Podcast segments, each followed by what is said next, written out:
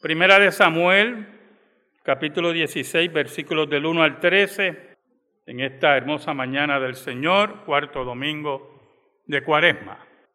Sabe, hermanos, muchas veces aferrarnos a alguien en particular o algo en particular puede ser contraproducente si no tenemos un análisis correcto. Desde el punto de vista bíblico, o de la vida cotidiana, podemos aferrarnos a cosas y eventos que deben haber salido de nuestra vida hace mucho tiempo. Los pueblos que vivían en la tierra prometida sabían lo que Dios había hecho en Egipto.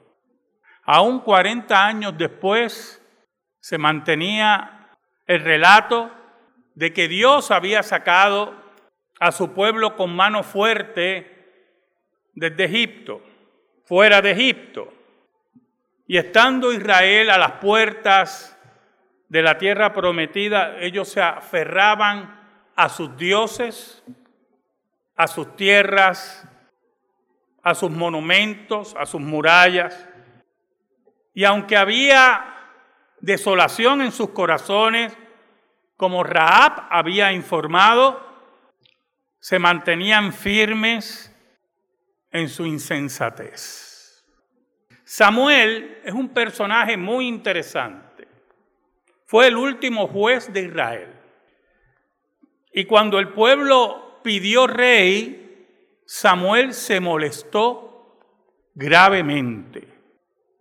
El pueblo levantó acusaciones contra los hijos de Samuel e insistían en un rey. Y cuando Samuel va donde Dios molesto y triste, Dios le dice, oye al pueblo y dale rey. Pero explícale cómo va a ser ese rey. Por lo tanto, Samuel obedece a Dios, no se aferra a ser el último juez, y decide obedecer a Dios. Pero obedece a Dios en una forma que cuando elige a Saúl como rey, se une a Saúl de corazón. Es un profeta y un juez que ama tanto a Dios, ama tanto a Dios, que deja a un lado sus deseos, su tristeza, su molestia, y cuando unge a Saúl como rey, se une a él. Ese aferramiento de Samuel a Saúl es una característica positiva inicialmente de la obediencia de Samuel a Dios. Cuando Dios nos manda hacer algo por su palabra, cuando debemos obedecer a nuestro Dios, debemos aferrarnos como Samuel. Ah, pero nunca debemos olvidar que el soberano sobre esto no es tu amor a Saúl, no es tu maravilloso amor y tu obediencia a Dios de ungir a Saúl y aferrarte a él. Es saber que en cada detalle de la monarquía Dios va a dictar las pautas. Oramos. Señor bueno, perdónanos, Señor, porque hemos sido infiel, pero tú permaneces fiel. Perdónanos por no esperar en ti. Perdónanos, Señor. Nos confundimos, perdemos el camino y nos aferramos. Pero hay que obedecerte. Bendice a esta congregación. Sé con ellos que tu palabra eterna, que no se equivoca, penetre sus corazones y en el mío por el poder del Espíritu Santo. Ayúdanos, Señor, por Cristo Jesús. Amén y amén. Esto lleva muchas veces a no reconocer la soberanía de Dios a falsas confianzas. ¿Sabe? La forma de viajar más segura es por avión. ¿Usted sabe cuántos accidentes de tránsito hay en el mundo diario? ¿Y cuánta gente muere? ¿Y cuándo se estrella un avión? Pueden estrellarse, vamos a dar un número, cuatro al año. Cuando se estrella un avión, han muerto miles de personas en accidentes de tránsito. Pero todos aquí estamos bien seguros en nuestros automóviles. Nadie tiene miedo de guiar, nos montamos, algunas veces en horarios no muy adecuados, no escuchamos y echamos gasolina a las 10 de la noche. Espero que nadie me llame, pastor, me robaron el carro hoy y yo vea que sea a las 11. Y yo, pues, no escuchas. Te aferras a que tú tienes el poder, a que tú tienes la decisión.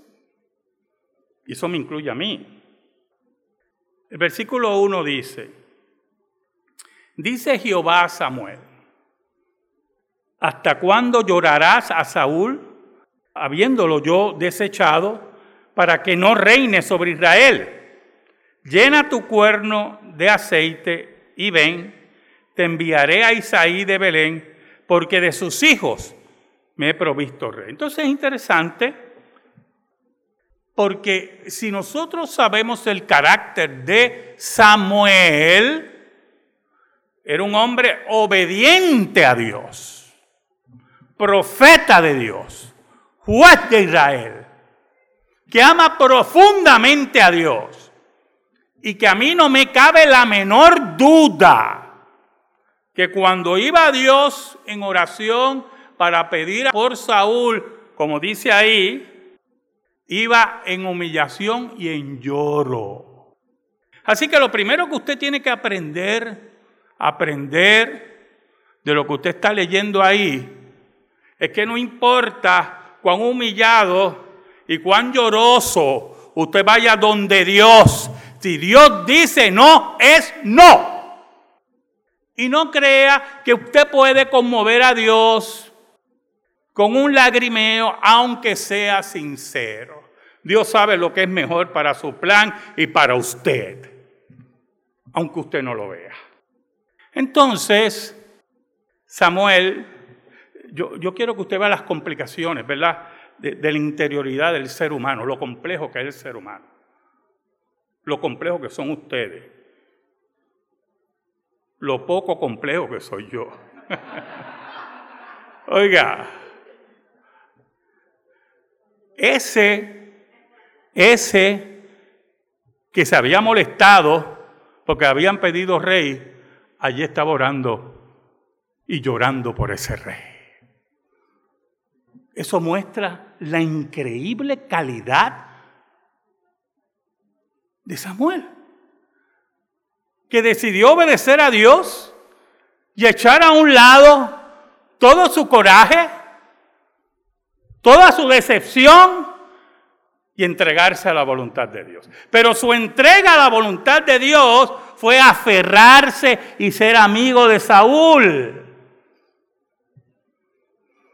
Y cuando Saúl desobedece a Dios, Samuel, oiga, qué cosa interesante. Samuel lo confronta, Samuel le dice la sentencia, pero sigue orando por él. Entonces Dios se cansa. Porque el plan de Dios ya está totalmente escrito. Y los pasos que se tienen que tomar. Y Samuel está envuelto en ese plan. Por lo tanto, ahora viene Dios a confrontar a Samuel, como Dios nos confronta con su palabra todos los días. Y le dice, deja de llorar, olvídate ya de Saúl, ya lo deseché, y ahora muévete Muévete porque hay un nuevo rey para Israel. Y esa es la importancia que entendamos que no debemos aferrarnos a cosas o a personas, porque el que controla todas las cosas es Dios. Entonces lo envía a la casa de Isaí, de Belén. Y Dios poniendo las fichas de la simbología bíblica que nos va a llevar a Cristo Jesús. Entonces, es interesante porque aunque Samuel oraba por Saúl, el Estado de Israel, el Estado como comunidad política, estaba desordenado. Se había creado un estado de histeria. Tenía un rey desajustado. Por eso el versículo 2 dice, y dijo Samuel, ¿cómo iré? Si Saúl lo supiera, me matará. Jehová respondió, toma contigo una becerra de la vacada y di, a ofrecer sacrificio a Jehová he venido. Y esto es muy importante, porque con toda la oración de Samuel, Samuel sabía el estado emocional de Saúl. ¿Y cuál era el ambiente en Israel? A tal nivel que Samuel le dice a Dios, hermanos, a Dios, el que da la vida y el que arranca cabeza, a ese Dios le dice, pero es que si Saúl se entera, me va a matar. Ese era el estado de histeria que había allá en Israel por Saúl. Y Dios le dice, no, vas a hacer lo siguiente, no temas, sigue la ley, y eso es muy importante, porque en medio de ese estado de histeria, de la debacle emocional de Saúl, Dios le manda a Samuel a qué? A seguir la ley. Dile que vas a hacer sacrificio a Dios, a seguir la ley, a obedecer su palabra, aún en medio de la histeria, aún en medio de los problemas de nuestras vidas, Dios nos manda a obedecer. Mira el versículo 3. Y llama a Isaías el sacrificio, y yo te enseñaré lo que has de hacer, me ungirás al que yo te dijera. Entonces, llamas a esa casa, la casa de Isaí, pero principalmente a la cabeza del hogar, al varón de la casa, que es la cabeza del hogar, Isaí, y únelo al sacrificio. Muy bien. Entonces Samuel entiende todo y mira el versículo 4. Hizo pues Samuel como le dijo Jehová y luego que él llegó a Belén, los ancianos de la ciudad salieron a recibirle con miedo y dijeron, es pacífica tu venida. Mire qué interesante. Mire la histeria que hay en el pueblo. Llega el profeta de Dios al poblado. Y los ancianos, los líderes del poblado, salen con miedo. ¿Y por qué le preguntan a Samuel si tu visita es pacífica? Ah, ellos saben, ellos habían oído cómo Samuel había ejecutado a Agag, el rey, que Saúl le había perdonado la vida cuando Dios le dijo que lo tenía que matar. Y Samuel llega, oye, y, lo que yo oigo. Y Saúl, que se creía que mandaba, que es el problema de muchos, que creen que mandan. Bueno, lo que pasa es que él, él tenía una lógica ya montada. Y tráeme al rey. Y allí mismo, frente a Saúl, Samuel saca la espada y le corta la cabeza. Y los ancianos que están allí lo saben. Saben que el Estado de Israel está en medio de una histeria, su rey está desquiciado, Samuel está cortando cabeza y entonces llega allí. ¿No entienden todavía? ¿No entienden que Dios está tomando control del asunto? Está llevando las cosas como debe ser. Escuche, hermano. Y cuando Dios toma control del asunto y tiene que llevar las cosas como son, Dios va a hacer las cosas para que se resuelvan. Por eso los ancianos le dicen, yo imagino que ellos pensaron, Posiblemente la pregunta era, ¿nos vienes a cortar la cabeza a nosotros también? Y Samuel le dice, yo vengo en paz. Pero aún más, en el versículo 5 dice, él respondió, sí, vengo a ofrecer sacrificio a Jehová, santificaos y venid conmigo al sacrificio. Y santificando él a Isaí y a sus hijos, los llamó al sacrificio. Entonces, hace todo según la ley de Moisés. Para ofrecer sacrificios se tenían entrar en unos lavamientos, se santifican, llama a Isaí y a sus hijos y obedecen la ley de Dios. Quiero que esté pensando en el ambiente, cada cual mirando por la espalda. Oiga, cuando murió Stalin, el asesino criminal de Stalin, los dirigentes del Partido Comunista de la Unión Soviética estuvieron meses mirándose las espaldas a ver si no había alguien con un puñal. Porque estaban acostumbrados a eso en una tiranía. Y en un estado como estaba Israel, con un rey desquiciado, Dios ejecutando sus juicios, cada cual estaba muy atento. Ahora, el versículo 6 nos habla de la importancia, hermano, de siempre escuchar a Dios, de saber su voluntad y conocer su voluntad en su palabra, de estudiar la escritura. Versículo 6 dice, y aconteció que cuando ellos vinieron, él vio a Elías y dijo, de cierto delante de Jehová estás ungido. Vio el primer hijo de Isaí. El primer hijo de Isaí. Ese primer hijo de Isaí era alto, buen mozo. Y rápidamente Samuel dice, este tiene que ser. Este inspira, ¿verdad? Valor. Este está bien formado. Este tiene que ser el rey. Qué grave error, hermano. Cuando no aprendemos, cuando no entendemos que no hay nada exterior, no hay nada exterior que nos haga ver el corazón.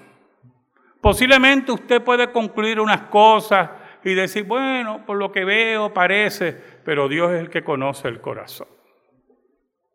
Entonces Samuel se apresura.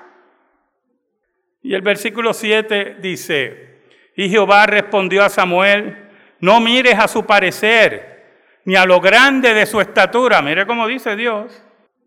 Porque yo lo desecho, porque Jehová no mira lo que mira el hombre, lo que tú miras, lo que tú miras. Pues el hombre mira lo que está delante de sus ojos, pero Jehová mira el corazón. El corazón, que incluye los pensamientos, el carácter, en este versículo, la fe en Dios, el corazón que dicta cuán compromiso hay con el Dios verdadero, Dios lo conocía muy bien. Dios lo conocía en detalle y sabía muy bien que Eliab no le importaba a Dios. No tenía el carácter para ser rey. Entonces, cuando Samuel lo desecha porque Dios le habla, la palabra de Dios, Isaí empieza a llamar. Mira el versículo 8. Entonces llamó Isaí a Abinadab y lo hizo pasar delante de Samuel el cual dijo, tampoco este ha escogido Jehová. Hizo luego pasar a Isaías a Sama, y él dijo, tampoco a este ha elegido Jehová. E hizo pasar Isaías siete hijos suyos delante de Samuel, pero Samuel dijo a Isaías, Jehová no ha elegido a estos. Aquí entramos en algo muy importante, hermano, la importancia de la fe y creer en Dios. Escuche bien. Nunca se van a acabar las posibilidades si Dios ha dicho lo que va a hacer. ¿Qué pasó? Dios le dijo a Abraham, vas a tener un hijo. Vas a tener un hijo y de él van a ser benditas todas las naciones. Entonces Abraham ve pasar los años y los años y los años y su esposa estéril y él viejo y los años y su esposa llega a 90 años y él a 99 y qué pensó se acabó esto se está acabando esto parece que no es como yo lo oí ¿Sabe algo, hermano? Nunca se olvide de esto. Dios siempre habla claro. El que no escucha es usted. Dios siempre habla claro. ¿Oyó? Eso yo lo aprendí tarde en el Evangelio. Porque me decían unas cosas y yo las oía diferentes porque no me convenían. ¿Oyó? Y desde esa vez aprendí que cuando fuera ministro iba a hablar claro. Y los que me conocen saben que yo hablo claro. Pues Dios siempre habla claro. Y entonces Abraham, pensando que ya todo se acabó, que se acerca la, pues recurre al código de Amurabi. Y el código de Amurabi enseñaba que si no había prole, la mujer podía entregarle la criada para que él tuviera prole con la criada.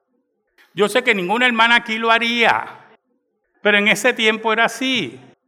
Y ese paso de no esperar en Dios, de creer que Dios se olvidó, de creer que oímos mal, nos creó un problema hasta el día de hoy. Hasta el día de hoy. Cuatro mil años después. Oiga, por eso que hay que esperar en Dios y saber lo que dice la escritura. Y la escritura nos habla claro. Y no aferrarnos a nada. A nada. Entonces es interesante porque el versículo 11, mire lo que dice el versículo 11. Samuel no le pregunta a Dios. Samuel está muy claro. Samuel no le dice a Dios, Dios, pero ¿qué pasó? No eres los hijos de Isaí. No. Samuel sabe lo que Dios dijo. Y usted también sabe lo que Dios dice en su palabra. Que no le guste es otra cosa. Que usted lo quiera tergiversar es otra cosa. Pero usted sabe muy bien lo que dice la Escritura. Oiga, mire el versículo 11. Entonces dijo Samuel a Isaí, ¿son estos todos tus hijos? Con duda. Y él respondió, queda aún el menor que apacienta las ovejas.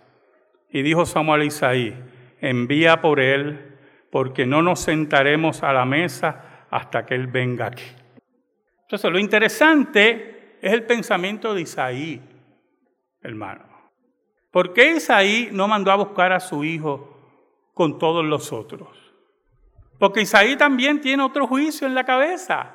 No tienen que ser esto porque son fuertes, son altos, este, son buen mozos. Olvídese, estos tienen que ser. Ese no, porque es un chamaquito. Y olvídate de él, tiene que ser uno de estos. Y después se lo contamos, cuando venga por ahí se lo contamos, mira, tu, tu hermano lo eligieron rey. Ese es el grave error que muchos de nosotros cometemos. El error de no escuchar la voz de Dios en su palabra y tener algunas veces en poco sus mandamientos y su ley.